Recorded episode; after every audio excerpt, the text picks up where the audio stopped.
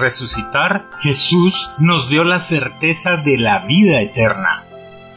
Durante la Cuaresma y la Semana Santa, meditamos en la pasión de nuestro Señor y Salvador Jesucristo, confirmando que su sacrificio lo llevó hasta la muerte por amor a cada uno de nosotros.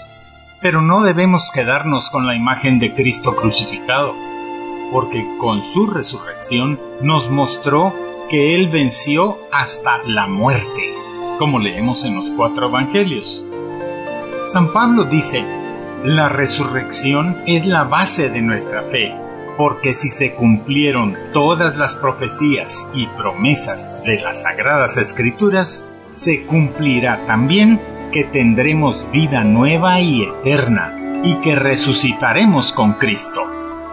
Esto basta para que no nos quedemos con la idea de que Cristo murió, porque su resurrección nos da esperanza en la vida que Él nos ofreció, por lo que podemos y debemos alegrarnos. La resurrección de Cristo fortaleció la fe de sus discípulos que, ante su pasión y muerte, habían reaccionado con temor y duda, pues evidenció que su predicación sobre el reino de Dios encarnado en él, sobre que es el Hijo de Dios y sobre la salvación a través de su muerte, era ciertamente palabra de Dios dirigida a todos. Por ello, en el credo, nuestra profesión de fe, en donde se encuentran las principales verdades de nuestra fe, están resumidas en cuatro puntos todas las partes de este acto salvífico, que son, primero, que Jesucristo murió, segundo, que fue sepultado, tercero, que resucitó, y cuarto, que se apareció a los suyos. Sobre el primer punto, la muerte de Jesús, fue confirmada por la autoridad romana, que verificó con la apertura del costado garantizando así que había muerto, por lo que no hubo necesidad de romperle los huesos de las piernas para evitar que siguiera respirando. El segundo punto que menciona el credo es que fue sepultado. Según la ley judía, ningún crucificado podía ser sepultado en una tumba familiar, porque se le consideraba impuro según la ley, que dice si un hombre es condenado a morir colgado de un árbol, su cuerpo no deberá dejarse allí toda la noche, sino que tendrá que ser enterrado el mismo día, porque el que muere colgado de un árbol es maldito de Dios. Y ustedes no deben convertir en impura la tierra que el Señor su Dios les va a dar en propiedad. Deuteronomio capítulo 21 versos 22 y 23. Y esto explica el sepulcro nuevo donde fue puesto el cadáver de Cristo que menciona Lucas en el capítulo 23 y versículo 53 del Evangelio. El tercer punto, la resurrección, leemos en la primera carta de San Pablo a los Corintios, en el capítulo 15 y verso 4, fue sepultado y resucitó al tercer día como lo anunciaban las escrituras. Esto indica dos cosas. Que esa acción es obra del Padre Celestial y que no es que Jesús vuelva a vivir de la misma manera que Lázaro o la hija de Jairo, sino que para Jesús la vida nueva en cuerpo glorioso es una acción permanente, es decir, que no tendrá fin, porque Él derrotó a la muerte por lo que no tiene poder sobre él, como dice San Pablo en su carta a los Romanos capítulo 6 y verso 9. Y por último, el credo deja entrever las apariciones cuando dice y subió al cielo. Las sagradas escrituras confirman que Jesús se dejó ver por Pedro y luego por los doce y por algunas mujeres, y los autores sagrados testifican que vieron resucitado a Jesús, el que había muerto crucificado. Es importante comprender que quienes afirman ese hecho y estuvieron decididos a morir por defender su fe en Jesús resucitado, son garantía para nuestra fe en la resurrección.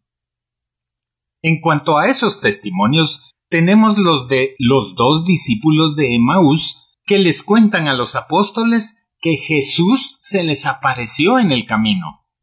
Luego también a los apóstoles se les aparece, a pesar de que estaban encerrados, como cuenta el Evangelio de San Lucas en el capítulo 24 y verso 36, en donde leemos Jesús se puso en medio de ellos y los saludó diciendo paz a ustedes. Estos y otros testimonios de esos hombres y mujeres que dieron, hablaron y comieron con Jesús resucitado son fundamentales para nuestra fe, pues creemos no solamente lo que los apóstoles vieron, sino lo que ellos creyeron. Y esto es que la vida del resucitado nos es dada a todos como promesa de nuestra propia resurrección. Además, el cambio de vida de los discípulos confirma la verdad del hecho pascual, pues esa experiencia los llevó a renunciar a todo por atestiguar que Jesús había vuelto realmente a la vida y que ellos lo habían visto. Esos testimonios confirmados por su martirio solo pueden manifestar la realidad que ellos vivieron. Pablo también está convencido porque él mismo lo vio cuando estuvo tres años en el desierto de Arabia, como afirma él mismo en su primera carta a los Corintios en el capítulo nueve y verso uno, en donde leemos no me negarán ustedes que yo tengo la libertad y los derechos de un apóstol pues he visto a Jesús nuestro Señor. Y precisamente por ese acontecimiento, Él también se juega la vida, y dice con toda convicción, si Cristo no resucitó, vana es nuestra predicación y vana también nuestra fe. Primera carta a los Corintios capítulo 15 versículo 14. Por ello, la resurrección da sentido a la vida, y nos da fuerzas para seguir adelante al saber que el pecado y la muerte ya han sido vencidos y que ahora nosotros, aunque sabemos que vamos a morir, sabemos también, con la certeza que nos da la fe, que vamos a resucitar, pues por nuestro bautismo recibimos los dones del Espíritu Santo que nos ayudan a vivir de tal manera que alcancemos los dones eternos y nos dan esperanza en la resurrección para que no vivamos esta vida con tristeza y angustia de no saber nada sobre el futuro. San Pablo no solamente nos fortalece el espíritu haciéndonos saber que seremos resucitados, también nos hace ver nuestra responsabilidad cuando dice en su carta a los romanos, en el capítulo 7, versículo 4, y en el capítulo 8, versículo 11, Así también ustedes, hermanos míos, al incorporarse a Cristo, han muerto con Él a la ley, para quedar unidos a aquel que después de morir resucitó. De este modo, podremos dar una cosecha agradable a Dios. Y si el espíritu de aquel que resucitó a Jesús vive en ustedes, el mismo que resucitó a Jesús dará nueva vida a sus cuerpos mortales por medio del Espíritu de Dios que vive en ustedes. Notamos aquí que la Santísima Trinidad, Cristo, que murió y resucitó, el Padre, que lo resucitó, y el Espíritu Santo, que vive en nosotros, trabajan en unidad por amor a nosotros y para que demos frutos para Dios por lo que debemos estar conscientes de ello y hacer todo para agradar a Dios. Esto es, obedecer los mandamientos y seguir las enseñanzas de Jesús. Entonces, como ya hemos resucitado con Cristo al aceptar su sacrificio por nosotros, busquemos los bienes del cielo, donde está Cristo sentado a la derecha del Padre, y pongamos todo nuestro corazón en alcanzar el reino de Dios y su justicia, y no en los bienes de la tierra, como dijo Jesús en el Evangelio de San Mateo, en el capítulo 6 y verso 3. Pongan toda su atención en el reino de los cielos y en hacer lo que es justo ante Dios. En cuanto a la celebración de la Pascua, Esta inició con Moisés y la liberación del pueblo hebreo esclavizado por los egipcios. Hagamos nuestra esa historia, entendiendo que cuando en la Biblia se menciona al pueblo hebreo, se trata de nuestra imagen, que el faraón simboliza el pecado que nos tiene esclavizados y Moisés es imagen de Jesucristo, pues ambos fueron designados por Dios para liberar a su pueblo. Moisés para liberarlo de la esclavitud física y Jesucristo de la esclavitud espiritual, del pecado. Pascua es una palabra derivada del hebreo Pesaj, que significa paso. Entonces, la primera Pascua es el paso salvífico del Señor Yahvé aquella noche en que el pueblo hebreo salió de Egipto dirigido por Moisés como se lee en el libro del Éxodo en el capítulo 12, los versos 5, 7, 12 y 13. Aquí se hace referencia a Jesús, y te invito a leer detenidamente y hacer comparación con lo sucedido con Jesús en su pasión, y por qué ese sacrificio significó el perdón de nuestros pecados y nuestra salvación eterna. Ahí dice, deberán comer un carnero sin quebrarle un solo hueso. El animal deberá ser macho y sin defecto. Lo matarán al atardecer. Tomarán luego la sangre del animal y la untarán por todo el marco de la puerta de la casa donde coman el animal. Esa noche yo pasaré por todo Egipto y heriré de muerte al hijo mayor de cada familia egipcia y a las primeras crías de sus animales, y dictaré sentencia contra todos los dioses de Egipto. Yo, el Señor, lo he dicho.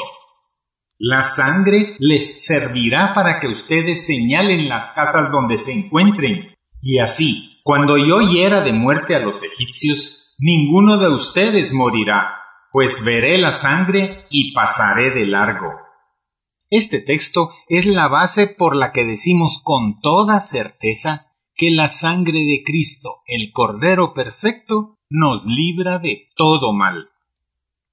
La segunda Pascua es la celebración que consistía en recordar cada año el paso de Yahvé por Egipto, eliminando a los primogénitos. Recuerdo enriquecido con las innumerables intervenciones salvíficas realizadas por Dios en favor de su pueblo.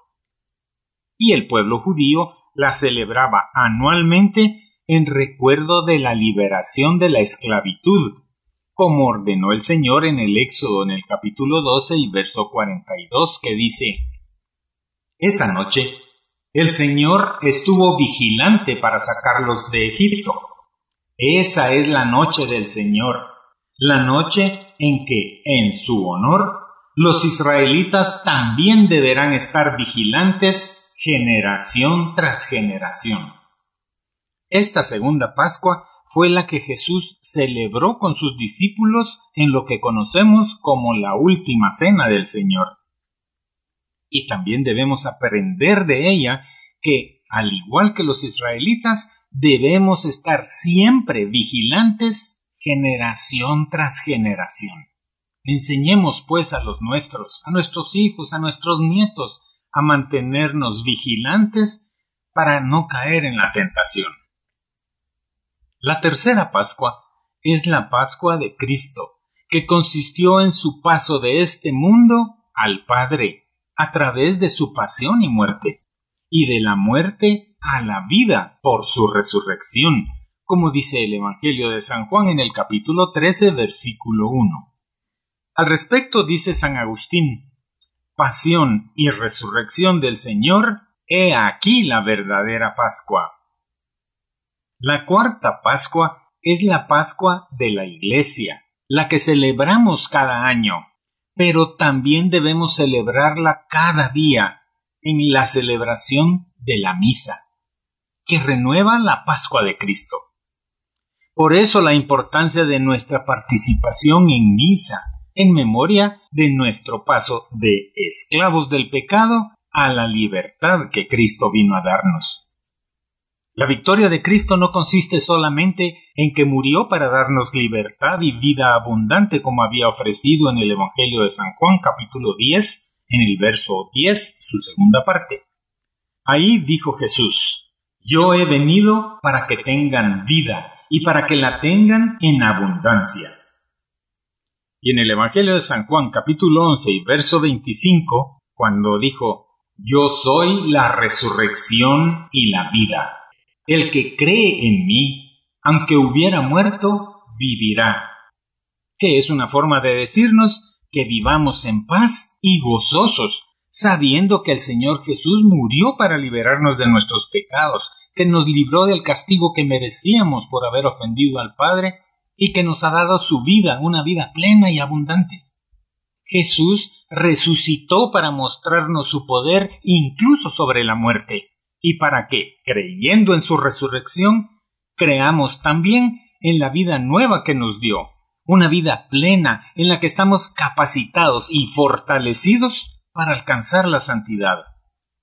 Y para ayudarnos a alcanzar esa meta, no solo resucitó, se quedó con nosotros, para que vayamos a Él y nos entreguemos cada vez que lo tomamos en la comunión porque cuando comulgamos nos da su gracia para que podamos mantenernos firmes en la búsqueda de nuestra santidad.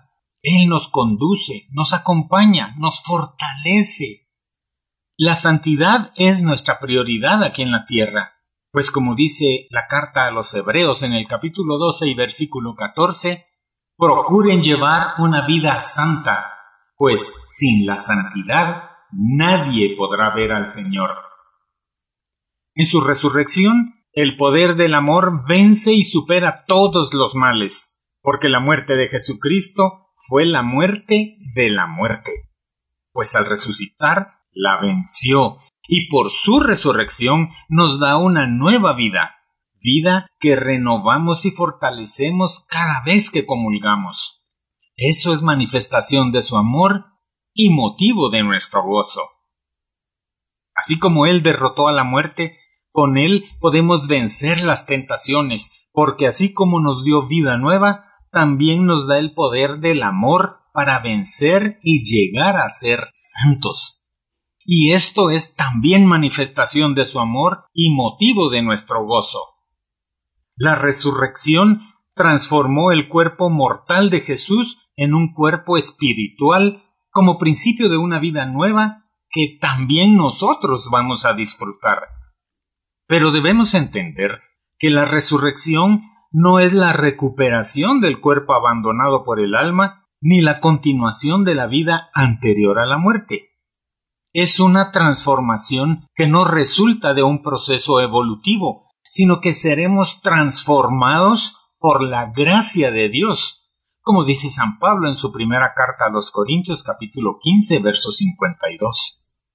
Es el principio de una vida nueva, porque la resurrección implica una transformación, ya que con su inagotable fuerza creadora, Dios resucitará a los hombres con otro cuerpo distinto que es imposible describir. Los creyentes y seguidores de Jesús, al ser perdonados, limpios y cambiados a nuevas criaturas, como Cristo en su cuerpo glorioso, debemos presentarlo a nuestro prójimo al vivir de una manera diferente, con fe, amor y esperanza, en paz, con gozo, siendo misericordiosos y conciliadores, sirviendo al prójimo con amor y buscando siempre la santidad, esto es, obedeciendo a Dios y vivir según las enseñanzas y ejemplo de Jesús, nuestro Señor y Salvador debemos recordar siempre que Dios está con nosotros, que nos ama, que nos sana física y espiritualmente, y que nos invita a vivir reconciliados con Él y con los demás.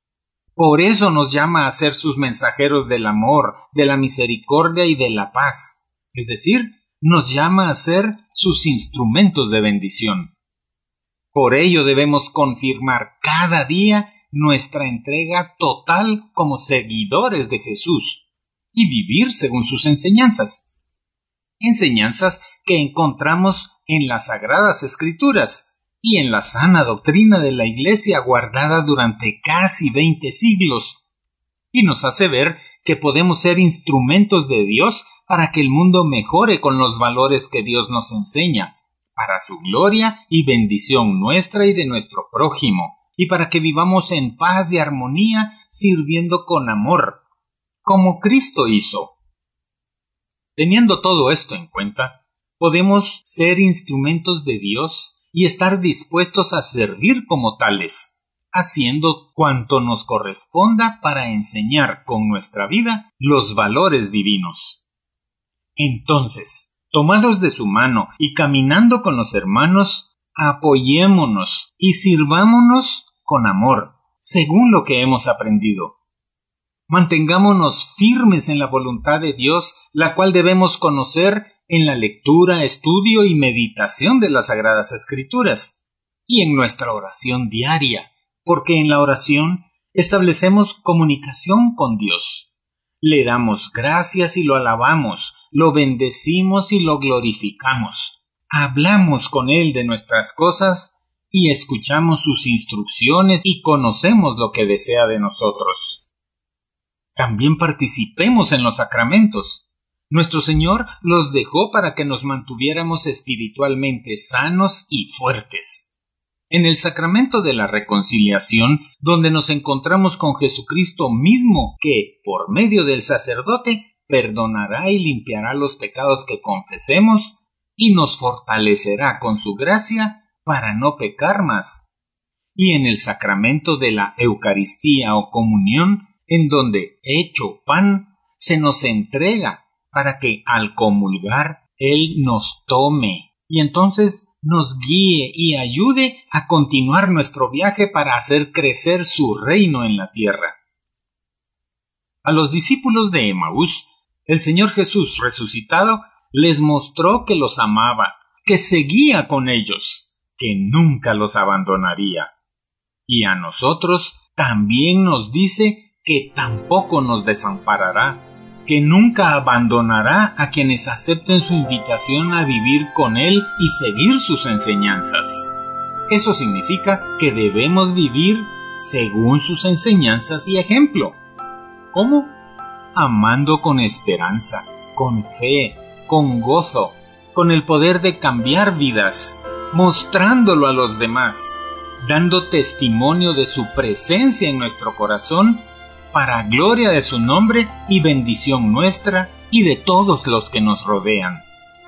Aceptemos de corazón el mensaje de la Pascua, que es Cristo resucitado, y con gozo alabemos y cantemos alabanzas a nuestro Señor y Salvador, que nos redimió y nos da la certeza de nuestra resurrección mostremos a todos nuestra fe, viviendo felices por la seguridad que tenemos de que las promesas del Señor se cumplirán porque nos ama. Pero debemos hacer nuestra parte, obedecerle. Jesús, el Señor de la vida, murió, pero hoy reina vivo para hacernos libres y limpiarnos de nuestros pecados. Jesucristo resucitó verdaderamente resucitó. Cristo, nuestra esperanza, resucitó. Celebremos la Pascua cada día. Celebremos que Jesús resucitó y celebremos la vida nueva que nos dio. Que así sea.